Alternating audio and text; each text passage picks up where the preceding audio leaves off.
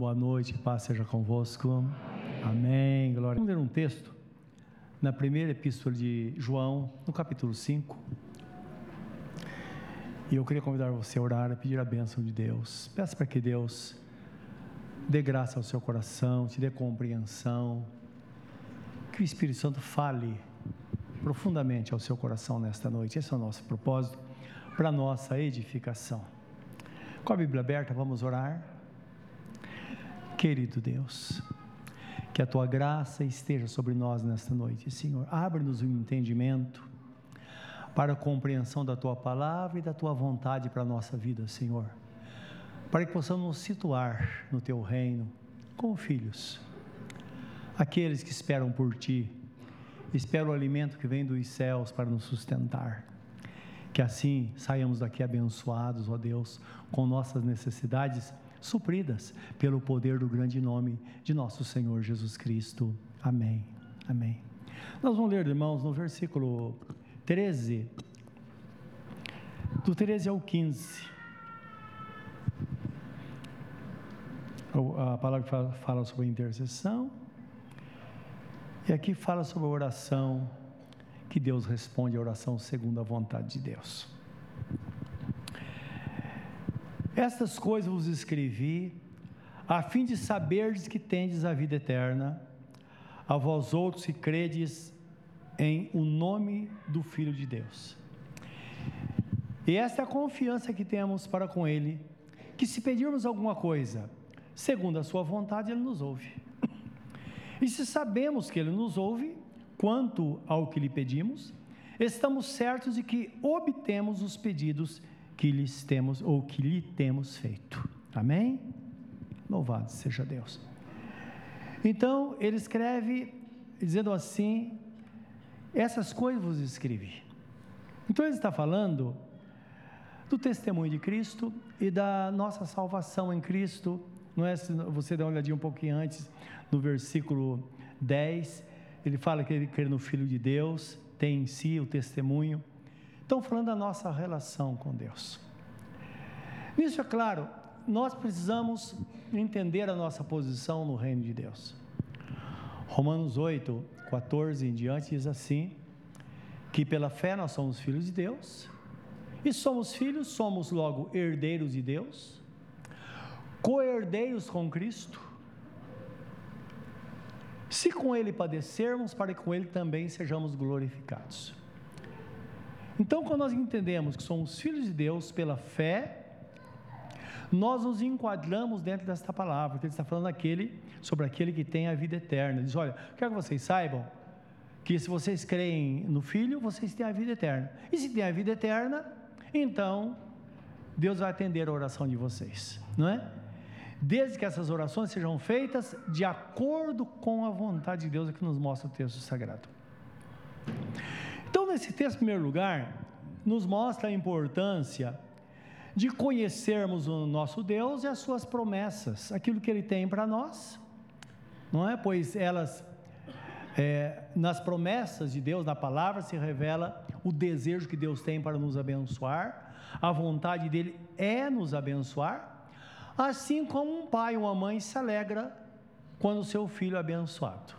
Então, uma mãe ou um pai quer ver o filho bem, como Jesus mesmo fala em Mateus 7,11. Não é? Aquele que pede recebe, que busca encontra, e ao que pede será aberto. E ele fala assim: qual de vós é o pai que, se o filho, se o filho pedir pão, vai lhe dar uma pedra? Ou se pedir peixe, vai lhe dar uma serpente? Ora, se vós que sois maus, Sabeis dar boas coisas aos vossos filhos, quanto mais o Pai Celestial dará aquilo que necessitais. Então é importante nós nos situarmos nesse lugar e entendermos quem nós somos. Quem Deus é, Ele nos apresenta dizendo: Olha, eu sou Deus. Quanto a nós, Ele diz: Vocês são ovelhas do meu pastoreio. Isso porque nós estamos em Cristo e porque estamos em Cristo, então, nós somos herdeiros da promessa, como está escrito lá no livro de Gálatas, quando fala do batismo, somos revestidos do Senhor Jesus pelo batismo, e consequentemente, nós somos herdeiros da promessa, não é? Que Deus deu a Jesus. Então, co-herdeiro significa herdeiro com Ele.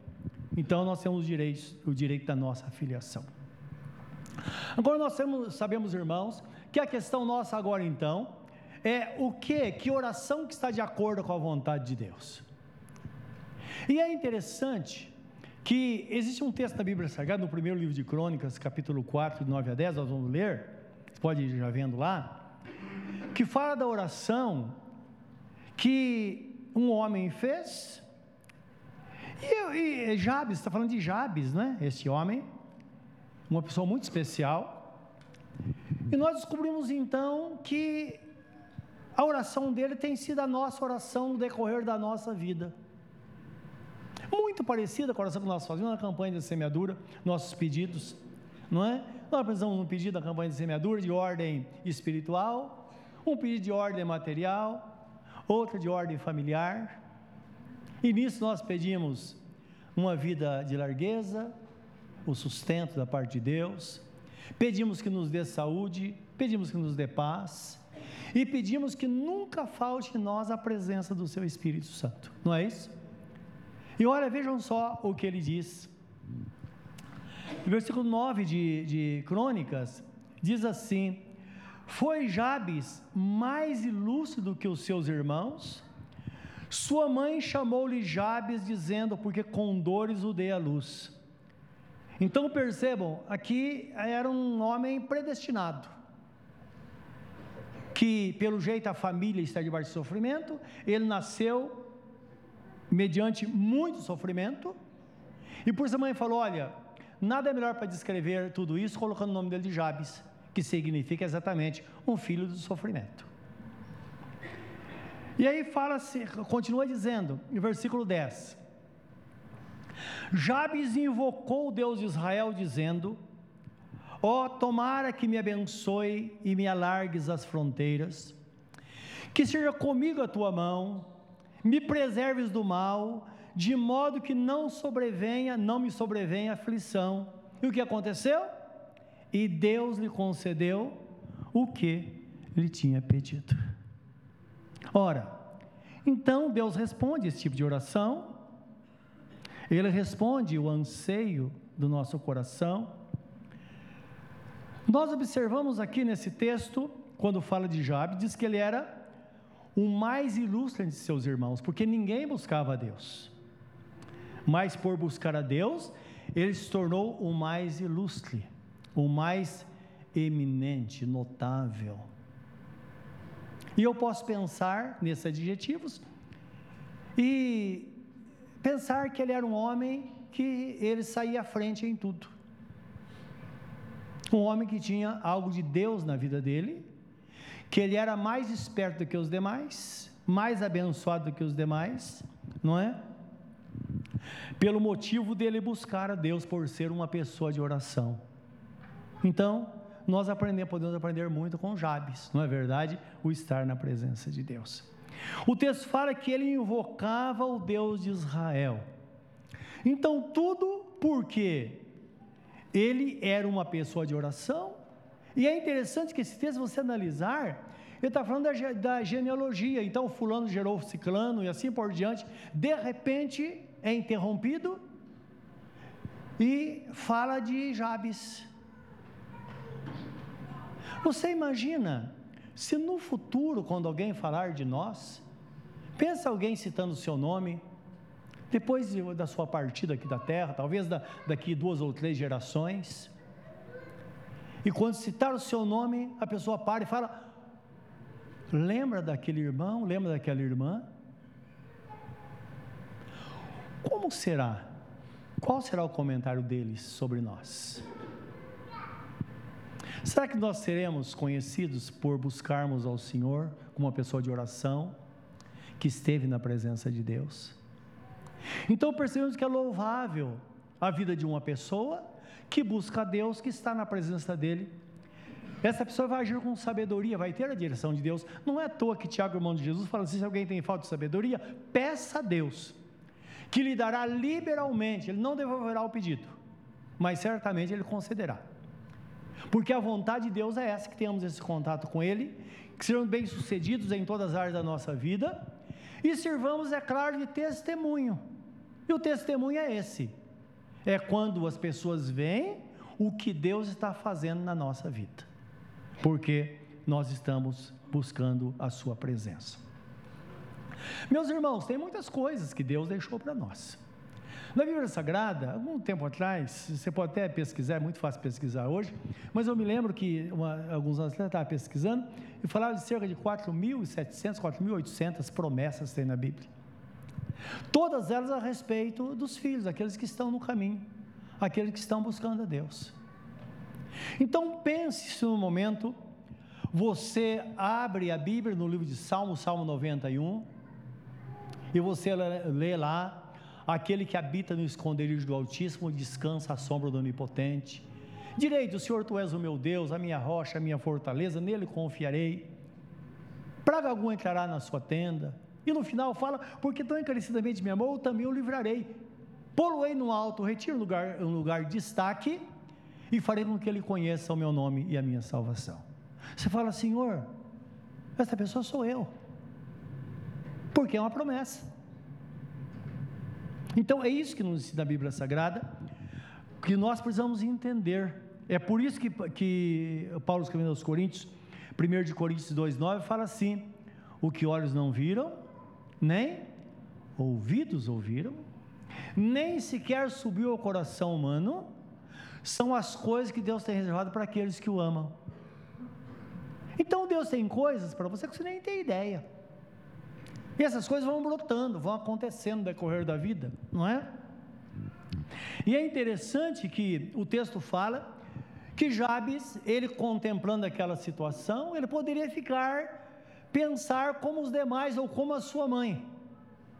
Ah, eu sou um predestinado, realmente, eu, eu tenho que sofrer, minha vida é assim, não é? E é interessante que até hoje, quando se fala em sofrimento, Parece que sempre os pais têm uma coisa a ver, não é verdade? Sempre. Ah, eu sou assim porque, afinal de contas, não tive um pai presente, a minha mãe não cuidou de mim direito. É real isso. Nós sabemos que não há nada determinante para a nossa formação, mas muitas coisas contribuem.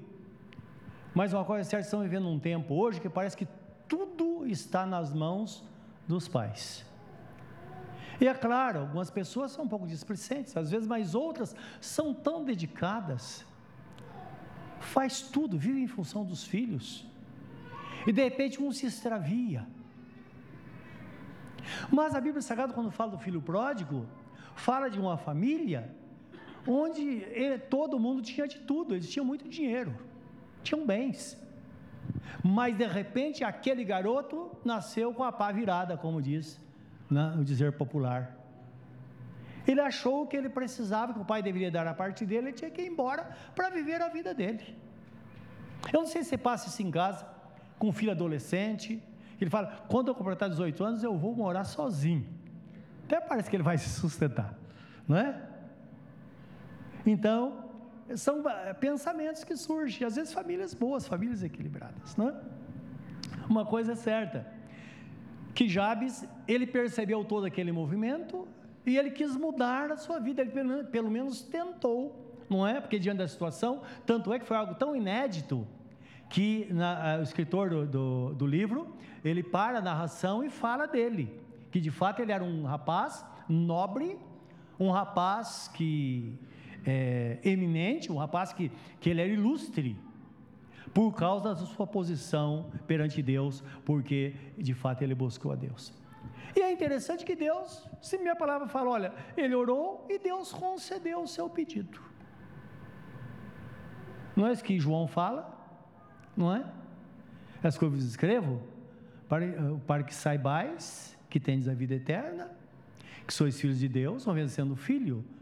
Então agora tudo está à nossa disposição e nós devemos passar, não é? Devemos realmente buscar que se cumpra essas coisas da nossa vida. Agora é interessante a oração dele. Então diz que Jabes orou assim. Primeiro ele fala assim: se o Senhor me abençoar, muitíssimo, muitíssimo. É a vontade de Deus nos abençoar muitíssimo. Nós não precisamos viver no limite. A vida cristã não é simbolismo de aperto. Devemos ter o necessário.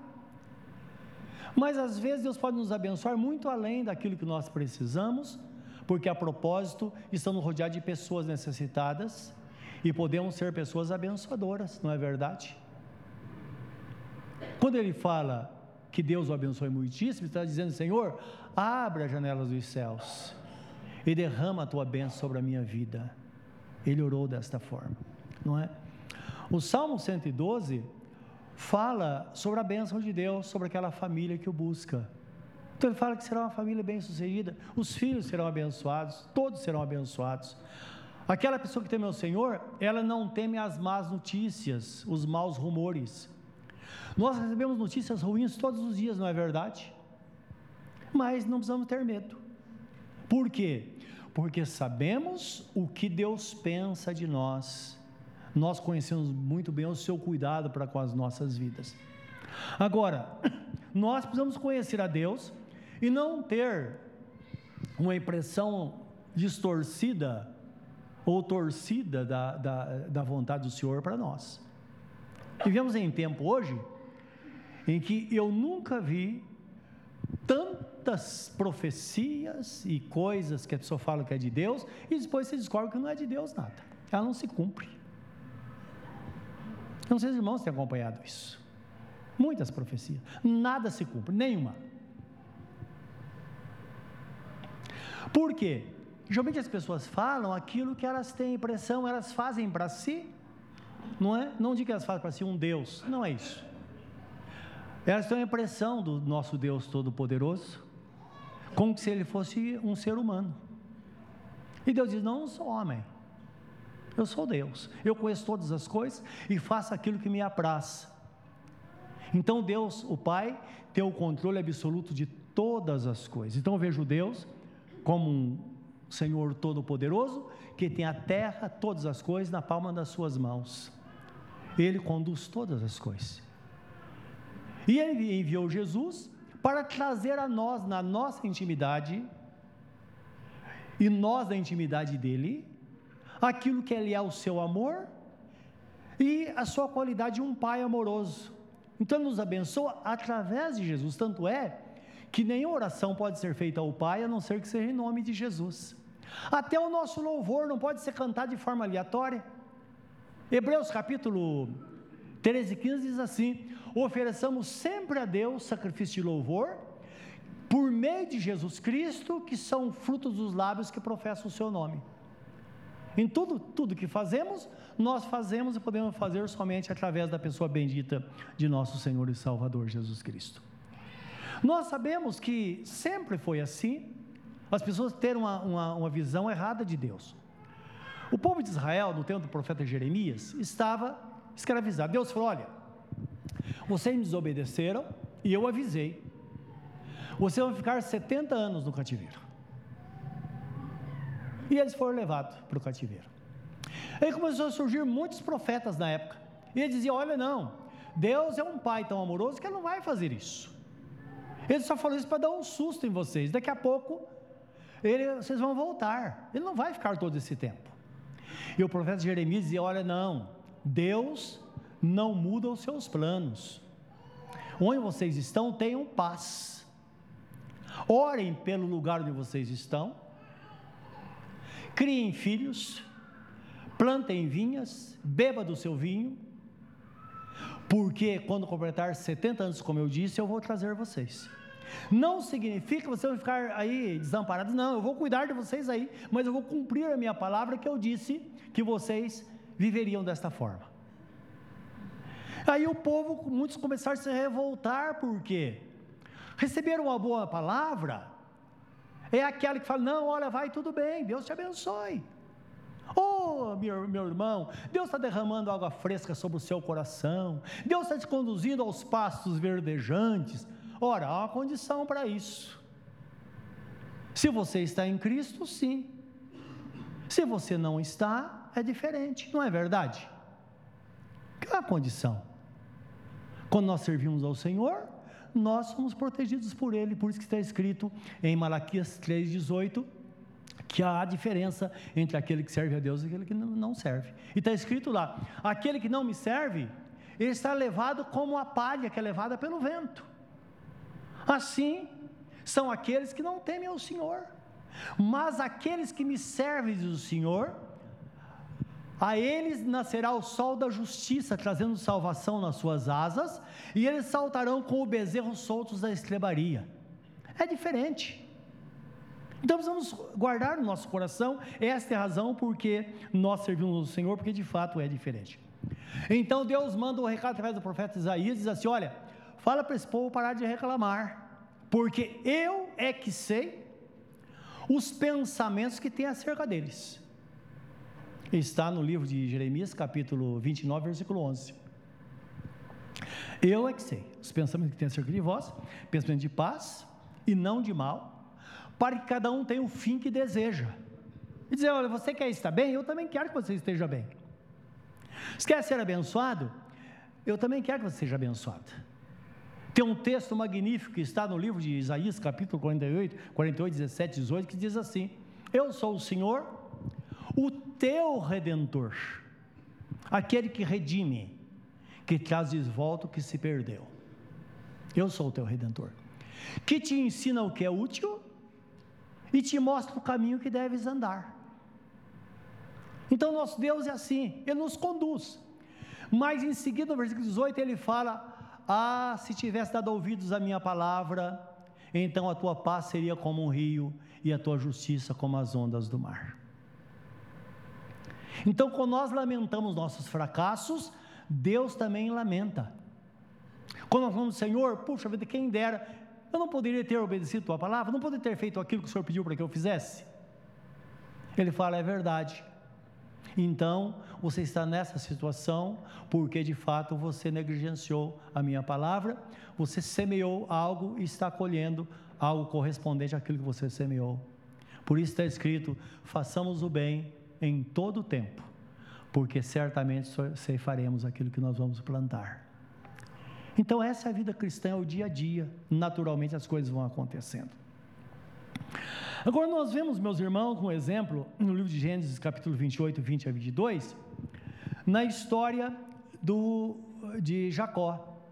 Em falar e se falando de abençoar muitíssimamente, nós vemos a situação de Jacó quando ele está fugindo de, de, de seu irmão Isaú, e que Isaú prometeu matá-lo, não é? Uma briga de família. Porque Jacó, lá numa trapaça, ele pegou o direito de Isaú da, da primogenitura. Mas tarde nós vemos que Deus estava conduzindo as coisas. E a promessa veio sobre Jacó. Porque Jacó, ou melhor, Esaú, ele tinha uma promessa. Esse é o primogênito. Então, toda a promessa que Deus, que, uh, do seu pai, também que Deus tinha feito ao seu avô e ao seu pai, viria sobre ele. Jacó sabia disso, é o irmão mais novo. E num dia, Isaú estava exausto, com muita fome, e Jacó lá fez um, uma sopa de lentilha, subiu aquele cheiro, não é? Isaú falou: Me dá um prato dessa sopa. Ele falou: Posso dar, desde que você faça um negócio comigo. Você faça um juramento transferindo a mim o seu direito de primogenitura. Ele pensou, falou: Mas isso é para o futuro. Pode ser que eu nem esteja lá, porque o jeito que eu estou, vou morrer de fome aqui, então é muito melhor um prato de lentilha agora do que pensar no futuro. E ele simplesmente fez um juramento perante Deus. E deixou passar, achou que aquilo ia, não ia acontecer nada, mas Deus considerou e foi transferido a Jacó aquele direito. Então Jacó agora, diante desta bênção, ele está fugindo, ele sabia agora que o plano Deus tinha a estabelecer sobre a vida dele. E no caminho, aqui lá em Betel, nós vemos ele fazendo oração a Deus. E olha que interessante, uma oração semelhante. Interessante que a oração semelhante àquela que nós fazemos muitas vezes, não é? Versículo Gênesis 28, 21 e 22 diz assim: 20 ao 22. Fez também Jacó um voto dizendo: Se Deus for comigo, e me guardar nesta jornada, essa jornada que empreendo, e me der pão para comer e roupa que me vista, de maneira que eu volte em paz para a casa do meu pai. Então o Senhor será o meu Deus, e a pedra que erigi por coluna será a casa de Deus, e de tudo quanto me concederes, certamente darei o dízimo. Então é interessante que eles tinham uma afinidade muito grande com as coisas materiais, principalmente com o dízimo, porque Abraão havia dizimado a Melquisedeque, e rei de Salém, que era a figura de Jesus. Então, quando ele fala de Melquisedeque, era um homem que ninguém conhecia, diz que ele não teve pai, nem mãe, nem genealogia. Ele apareceu, reinou e desapareceu, ninguém sabia. A maioria dos teólogos e tem esse pensamento de que Melquisedeque era o próprio Jesus personificado. Assim como no Velho Testamento ele aparecia como um anjo do Senhor, então pode ser que nesse caso é, Jesus personificado que reinou sobre essa cidade, justamente para marcar, não é?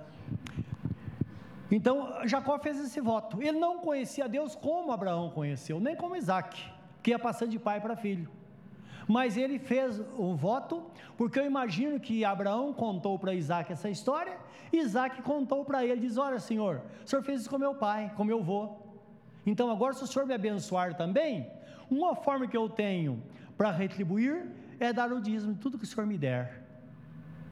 E eu fico pensando, né, como é interessante a relação que nós temos com as coisas materiais quando prometemos as coisas para Deus. Eu me lembro quando eu estava iniciando a vida cristã, nasci num lar cristão, mas com 19 anos tive uma grande experiência com Deus. E nesse tempo, minha mãe foi cometida por uma enfermidade no coração, ela foi desenganada pelos médicos, tinha 55 anos de idade. Os médicos disseram: olha, o coração dela ficou todo flácido. Falou: não tem o que fazer. E ela voltou para casa, foi medicada, com todo aquele medo. Falou: pode, pode ser que ela um infarto a qualquer momento. E eu fiz oração, fazem 43 anos isso. Tinha uma vigília numa chácara, uma família aqui de Ferraz, na rua eh, Tiburcio de Souza, em continuação da 13 de maio, acho que é isso mesmo. A irmã Áurea, que servia Jesus lá na Penha, teve uma vigília, e eu falei, eu vou nessa vigília.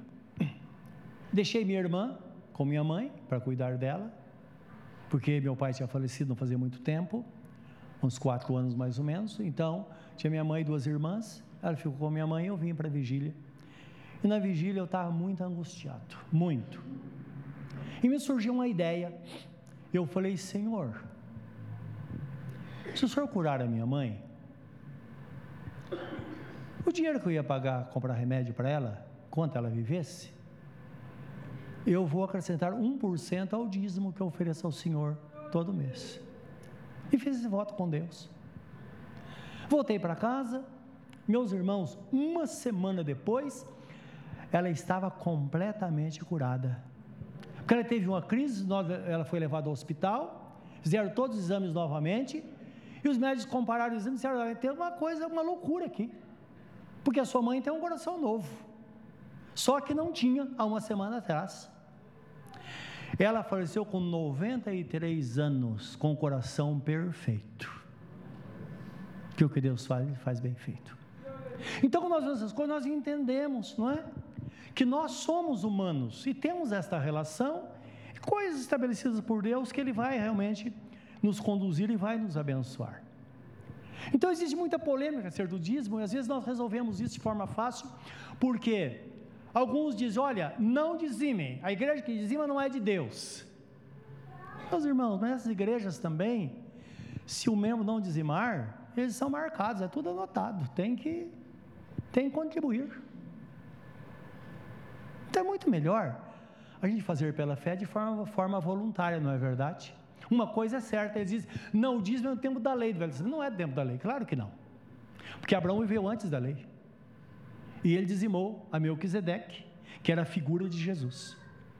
Depois, na lei, a tribo de Levi, os sacerdotes, recebiam o dízimo do povo de Israel e Deus abençoava a nação. A lei foi dada para conhecimento do pecado, para que o homem se conscientizasse que ele é pecador mas aí veio a graça, e a graça, é aquilo que Deus prometeu a Abraão lá antes da lei, é que está agora aqui, porque nós somos filhos da promessa. Aquela promessa que foi feita a Abraão, que Deus disse: em ti serão benditas todas as famílias da terra.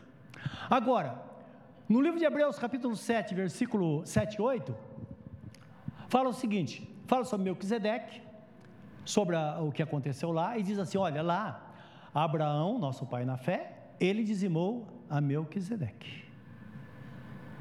Depois, na lei,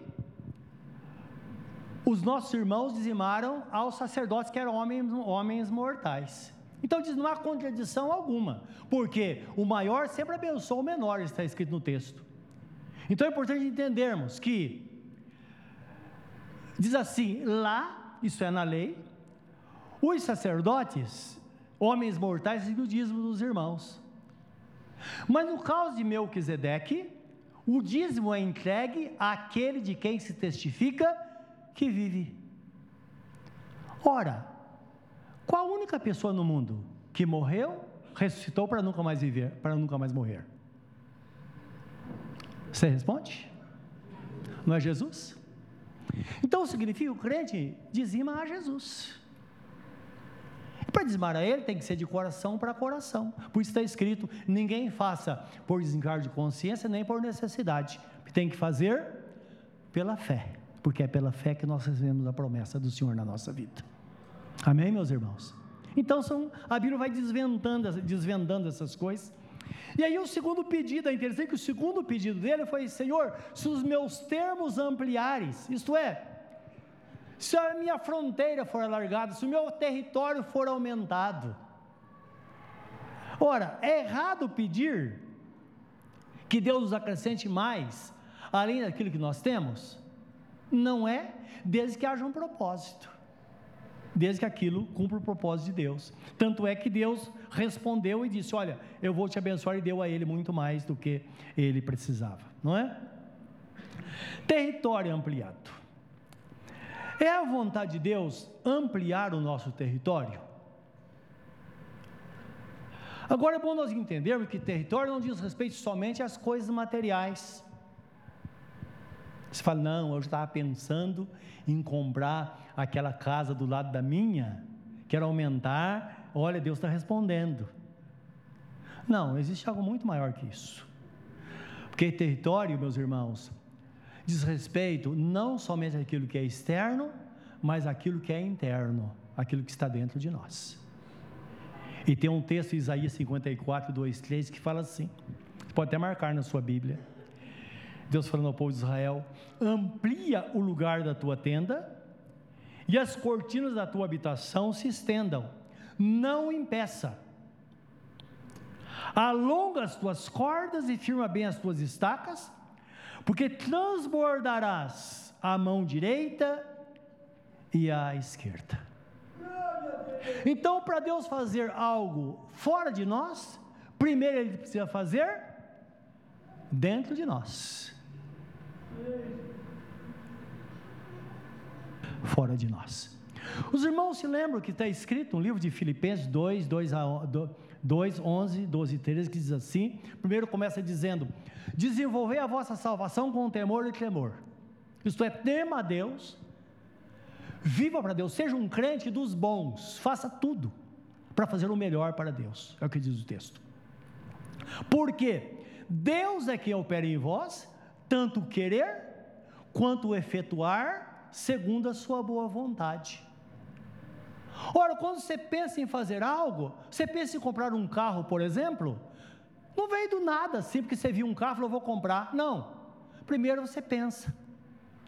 Tanto é que depois que você escolhe a, a marca do carro, você vê ele em todo lugar. Não é verdade? Fala, não sabia que existia tanto assim. Por quê? Aconteceu dentro de você. Então, sempre essa imagem é desenvolvida dentro de nós. Então, quando você estiver pensando alguma coisa, de repente vem algo na sua mente, você fala: puxa vida, isso pode ser possível. E você começa a pensar, e você vê o todo. Não pense que você vai ter o todo. Por isso que Zacarias, o profeta, fala assim: que não devemos desprezar os começos. Às vezes nós temos algo, um projeto dentro de nós e começa de forma tímida, Mas isso vai crescendo, crescendo, crescendo, e nós já temos a visão daquilo que vai acontecer no futuro. É isso que diz. Sintetizando isso, Deus coloca sonhos no nosso coração e depois nos ajuda a realizar esses sonhos. Isso se chama potencial. Potencial que todos nós temos. Potencial não é aquilo que nós já fizemos. Potencial é aquilo que nós podemos fazer. Talvez você fale, mas eu, minha vida é assim. Eu nunca vou ter nada, mas deveria ter. Porque se Deus tem um plano na sua vida, se Ele tem as promessas, você deveria ter. Então é preciso se sintonizar com a vontade do Senhor. Pessoas já dizem, ouvi certa vez uma pessoa dizendo que uh, o lugar mais rico da terra é o cemitério. E é verdade. E eu gosto muito de cemitério. Eu, pastor Sandro, nós vamos, a gente visita o cemitério. Toda a cidade.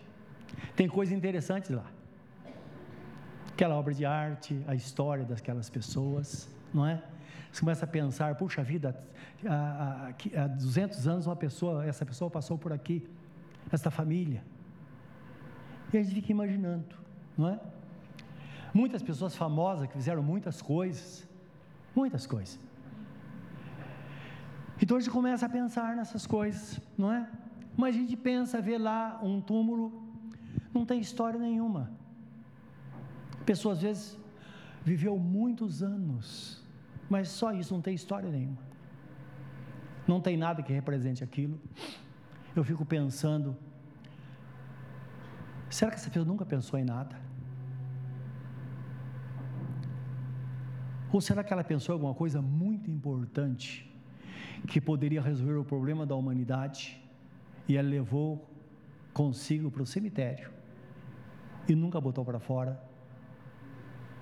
Nunca pelo menos tentou? Não é verdade? Então, se torna o lugar mais rico da terra, não é? Lá tem músicas que nunca foram escritas, nunca foram cantadas, livros que nunca foram escritos, construções que nunca foram levantadas, igrejas que nunca foram implantadas, só ficou no sonho. Então lembra que nós vamos pensar nessas coisas e saber que Deus pode fazer e quando Deus faz, meus irmãos, é interessante, não é? Não precisa sair por aí. Lembra que eu não sou nenhum coach. Não. Porque o coach fala assim: vai que dá certo, vai que dá certo. Dá certo para ele. Não é? Não é verdade. Então, nós temos que receber essa direção de Deus. E na direção de Deus nós começamos. E qual o indício que Deus está no controle? Se Ele suprir, se Ele abençoar, se as portas forem abertas, isso em todas as áreas. Algum tempo atrás, logo após a pandemia, uma pessoa ligou para mim, um pastor, e disse: Pastor, o que, que eu faço? Eu tô, pego do meu salário pagar aluguel para que tem uma igreja e tal, e não sei o que eu faço. Eu, eu, o que eu faço? Eu falei: Fecha.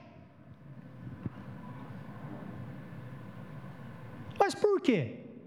porque está escrito que nenhum soldado vai à guerra às suas próprias custas, mas ele é sustentado por aquele que o regimentou. Então nós vamos querer dessa forma em todas as áreas da vida. Se tem algo e você inicia, você vai perceber, porque Deus vai pôr a mão, porque Deus é fiel à sua promessa, Ele não coloca ilusão na nossa mente, Ele coloca sonhos, coisas reais, e depois nos ajuda a realizar o que nos mostra o texto sagrado. Lembra, você tem um potencial. Para acordar, fala para a pessoa que está ao seu lado, você tem um potencial. Aquilo que você não fez, mas você pode fazer se quiser. Não é? Então ele que nos faz sonhar. Agora, às vezes nós pensamos no futuro e reclamamos. Quando as pessoas falam, ai, ai, coitado de mim, não tem, nunca vou ter nada, não vai adiantar nada. Nós podemos reclamar ou devemos sonhar e tentar realizar, não é? Então, quando nós tentamos, pelo menos nós tentamos, e geralmente, se é uma pessoa que serve ao Senhor, as coisas vão acontecer dessa forma. Pessoas que vão indo de forma tímida, daqui a pouco as coisas vão acontecendo, acontecendo, acontecendo, debaixo da bênção do Senhor. Lembra que Deus disse: agindo eu, ninguém, nada, ninguém pode impedir. Em terceiro lugar, ele fala assim: Senhor, se a tua mão for comigo, ou seja a tua mão comigo. A grande questão nossa é que às vezes nós temos certeza que Deus está conosco, outra hora nós não temos muita certeza, não é verdade?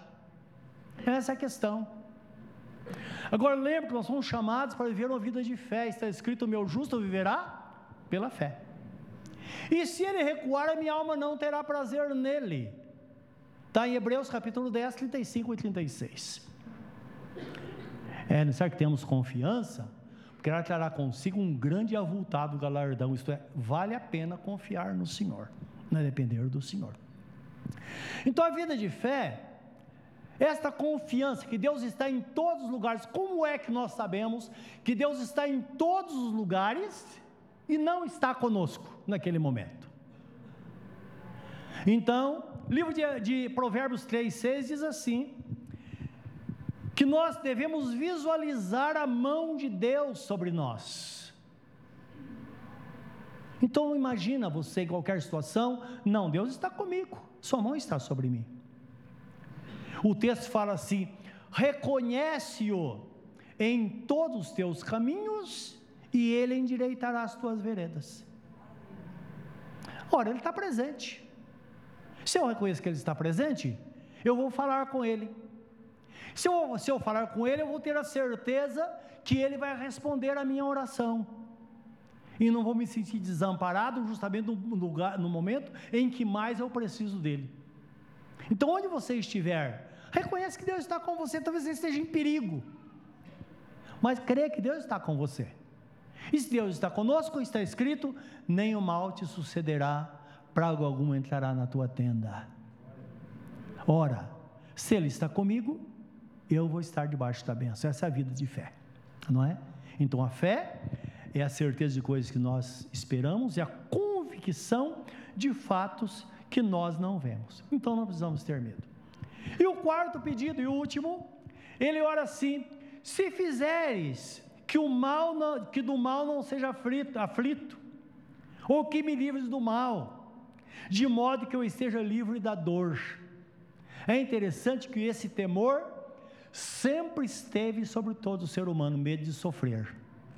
Tanto é que uma pessoa, quando morre, geralmente o médico fala para a família: mas ele não sofreu. Ela não sofreu, não é? Porque todo mundo tem medo desse sofrimento medo da dor. Ou você não tem medo de ficar doente de repente, ficar uma pessoa imprestável, que é o termo certo. Todos nós temos. Então o medo está presente.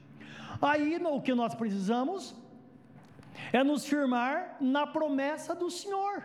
Porque nós sabemos, meus irmãos, que às vezes o sofrimento é inevitável, não é? Ele vem sobre nós. Mas lembra que Jesus Cristo disse: Em mim vocês terão paz, no mundo vocês terão aflições. Mas qual a saída? Tenham bom ânimo, porque eu venci o mundo. É uma dica. Ele diz: olha, se eu venci, você também vai vencer. Não foi à toa que Jesus, lá no Getsemane, ele sofreu o que sofreu, aquela angústia. E o, o, profeta Isaías fala no capítulo 53, versículo 4: certamente ele tomou sobre si as nossas dores, o castigo nos traz a paz estava sobre ele, e pelas suas feridas nós fomos sarados. Então, indicando que ele sofreu para que nós pudéssemos ter saúde. E o que fazer então? Não é? Ora, um termo muito usado no meio evangélico é tomar posse pela fé. Olha, a promessa é minha.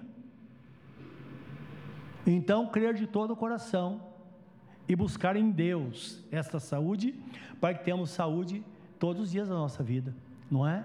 Então, Jabes era predestinado à dor, mas Deus respondeu a sua oração, isto é, e teve uma vida plena. Eu imagino Jabes morrendo, fechava os olhos, dormiu e acordou nos braços de Deus.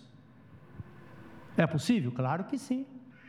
E muitas vezes uma enfermidade surge no tempo da nossa vida em que nós podemos tomar providência para que fiquemos, fiquemos bons, sãos, para envelhecermos com qualidade. A gente pensa, puxa vida, isso aconteceu agora? E se acontecesse daqui 10 anos ou 20 anos, o que seria?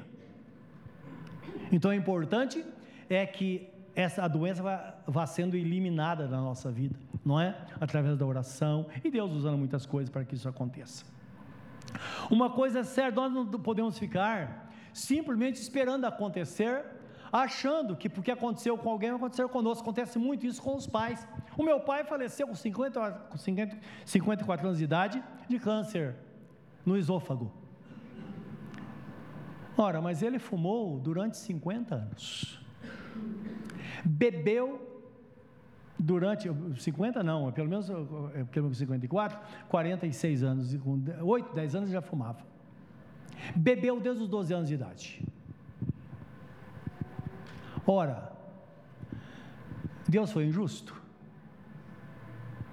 Naturalmente, vem a cobrança, não é verdade? Agora, pensando nisso, eu e meus irmãos, nós nunca bebemos e nunca fumamos. Então a gente começa a aprender e tomar decisão. Eu me lembro que a minha mãe, ela tomou a decisão quando meu pai, meu irmão mais velho, completou 12 anos de idade, ele ganhou uma calça comprida, porque mulher que usava, usava calça, calça curta até os 12 anos, uma calça comprida, um par de botinas e um maço de cigarro. Porque agora ele era um homem. E chegou em casa daquele jeito, né? E a gente usava fogão de lenha, e meu irmão já correndo com toda aquela alegria, Pegou a calça, já pôs, pegou a botina e pôs, falou, aqui está o seu cigarro. Cigarro continental. Minha mãe pegou e jogou no fogão. Falou, não. Você fumou a vida toda, mas nenhum dos nossos filhos vai fumar. Não foi decisão sábia? Meu irmão, meu irmão mais velho tem 84 anos de idade e trabalha até hoje e todos estão servindo ao Senhor. Então, são decisões, decisões que nós podemos fazer. Então, precisamos reagir, meus irmãos. Muitas vezes vamos reagir para nos libertar. Lembra que eu falei de vocês de Isaú e Jacó? O futuro chegou. Então Isaú estava com medo do futuro eh, Jacó ou Isaú. Ah, lá no futuro nem vou estar vivo. Só que o futuro chegou. Quando chegou, ele procurou o pai e falou: Pai, cadê a minha bênção? O pai falou: Filho, não tem. Eu abençoei seu irmão. E o texto fala, a Bíblia fala no livro de Gênesis, que ele chorou. Falou: Pai, não tem nada, sobrou nada. Falou: Então, filho, você vai servir o seu irmão. Você jogou fora aquilo que eu te dei, a promessa, toda a promessa, agora foi para o seu irmão. Aí eu imagino o coração de, do, do, pai, de Isaac, naquela hora, falando: puxa vida, e agora? Sabe o que é você olhar para um filho e ver ele nessa situação? Ele chorando, um homem barbado, chorando, porque agora não tinha mais o que fazer. E o pai, o pai fala assim no Gênesis 27, 40 ele fala: Olha, Isaac, olha, é, Esaú, pela tua espada viverás, e ao teu irmão servirás. Mas quando te tornares impaciente, sacudirás o seu jugo, ou sacudirás o seu jugo do teu pescoço e libertarás, e se libertarás. Dizendo: Olha, uma hora você vai ter consciência do que você fez, e uma hora você vai dizer chega para o seu sofrimento. Quando você disser chega, você vai sacudir, e o seu jugo vai cair por terra. Está falando de decisão radical que nós tomamos. Quando você fala, até aqui eu sofri, mas agora chega. Minha vida vai ter que mudar daqui, não dá para ir assim mais. Então, quando nós fazemos isso, meus irmãos, é que vem a libertação de Deus. E muitas vezes, meus irmãos, um jugo que nós mesmos permitimos que estivesse sobre os nossos ombros por coisas que nós fizemos durante a vida, não é? Então, se aquilo que nós carregamos nos incomoda, é o que diz o texto, então nós tomamos decisão, esse jugo será despedaçado. Agora, esta é a unção que liberta. Livro de Isaías 10, 27 diz assim: que a verdadeira unção despedaça o jugo.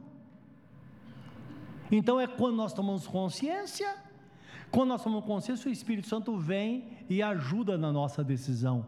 Toma a decisão e deixa o resto por conta de Deus. É dessa forma que as mudanças acontecem. É dessa forma que pessoas que muitas vezes chegaram à igreja caindo, embriagada, outras sob efeito de, de, de drogas e saíram libertos porque disseram: chega, de hoje em diante eu vou servir ao Senhor. E elas foram livres, por isso está escrito: se o filho vos libertar, verdadeiramente sereis livres. Essa deve ser a nossa oração. E que nesta noite, nosso coração esteja voltado para Deus de tal forma que a gente possa, com o coração aberto, fazer essa oração que Jabes fez, sabendo que é a vontade de Deus, a vontade dele nos abençoar. Talvez, claro, você tem uma história familiar. Talvez as coisas estão indo bem por lá. Talvez a sua família esteja dividida. Talvez tenha alguém que está tão preso a algum problema, você fala, essa pessoa não tem jeito. Mas tem jeito. Se houver intervenção divina, haverá uma mudança, porque o nosso Deus é fiel e poderoso para mudar toda e qualquer situação. Como o seu semblante na presença dele nesta hora? Pensa nesta palavra de hoje. Lembrando que está escrito que se pedirmos alguma coisa segundo a sua vontade, Ele nos ouve e se Ele nos ouve, então é certo que teremos resposta às nossas orações. Você pode repetir comigo esta oração, a mesma oração que Jabes fez naquele dia, e dizer a Deus com toda sinceridade: Senhor, me abençoa muitíssimo, Senhor. Não tenha receio, não tenha receio, me abençoa muitíssimo.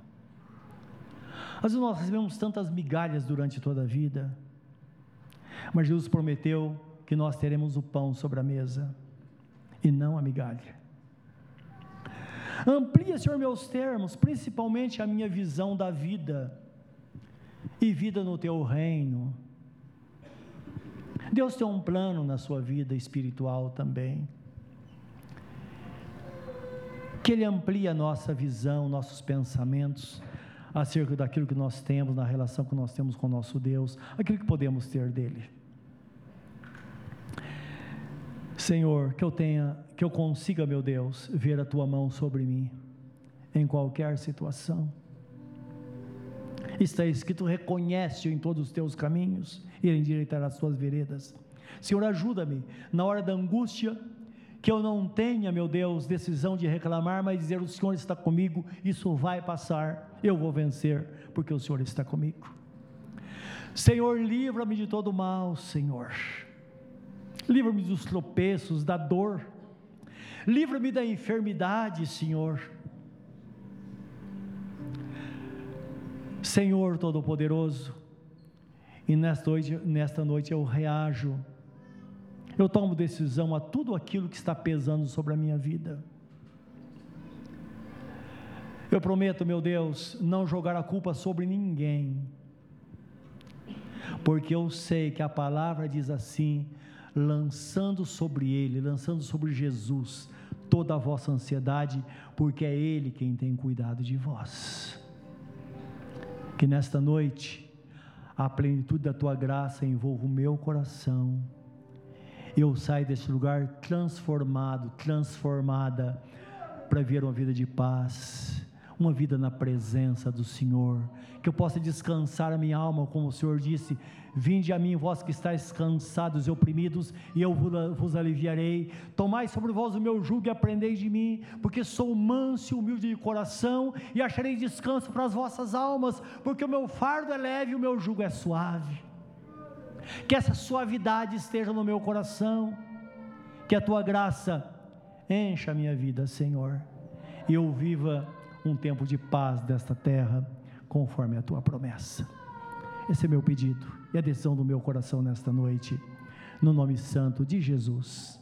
Amém. Amém. Fica em pé na presença de Deus.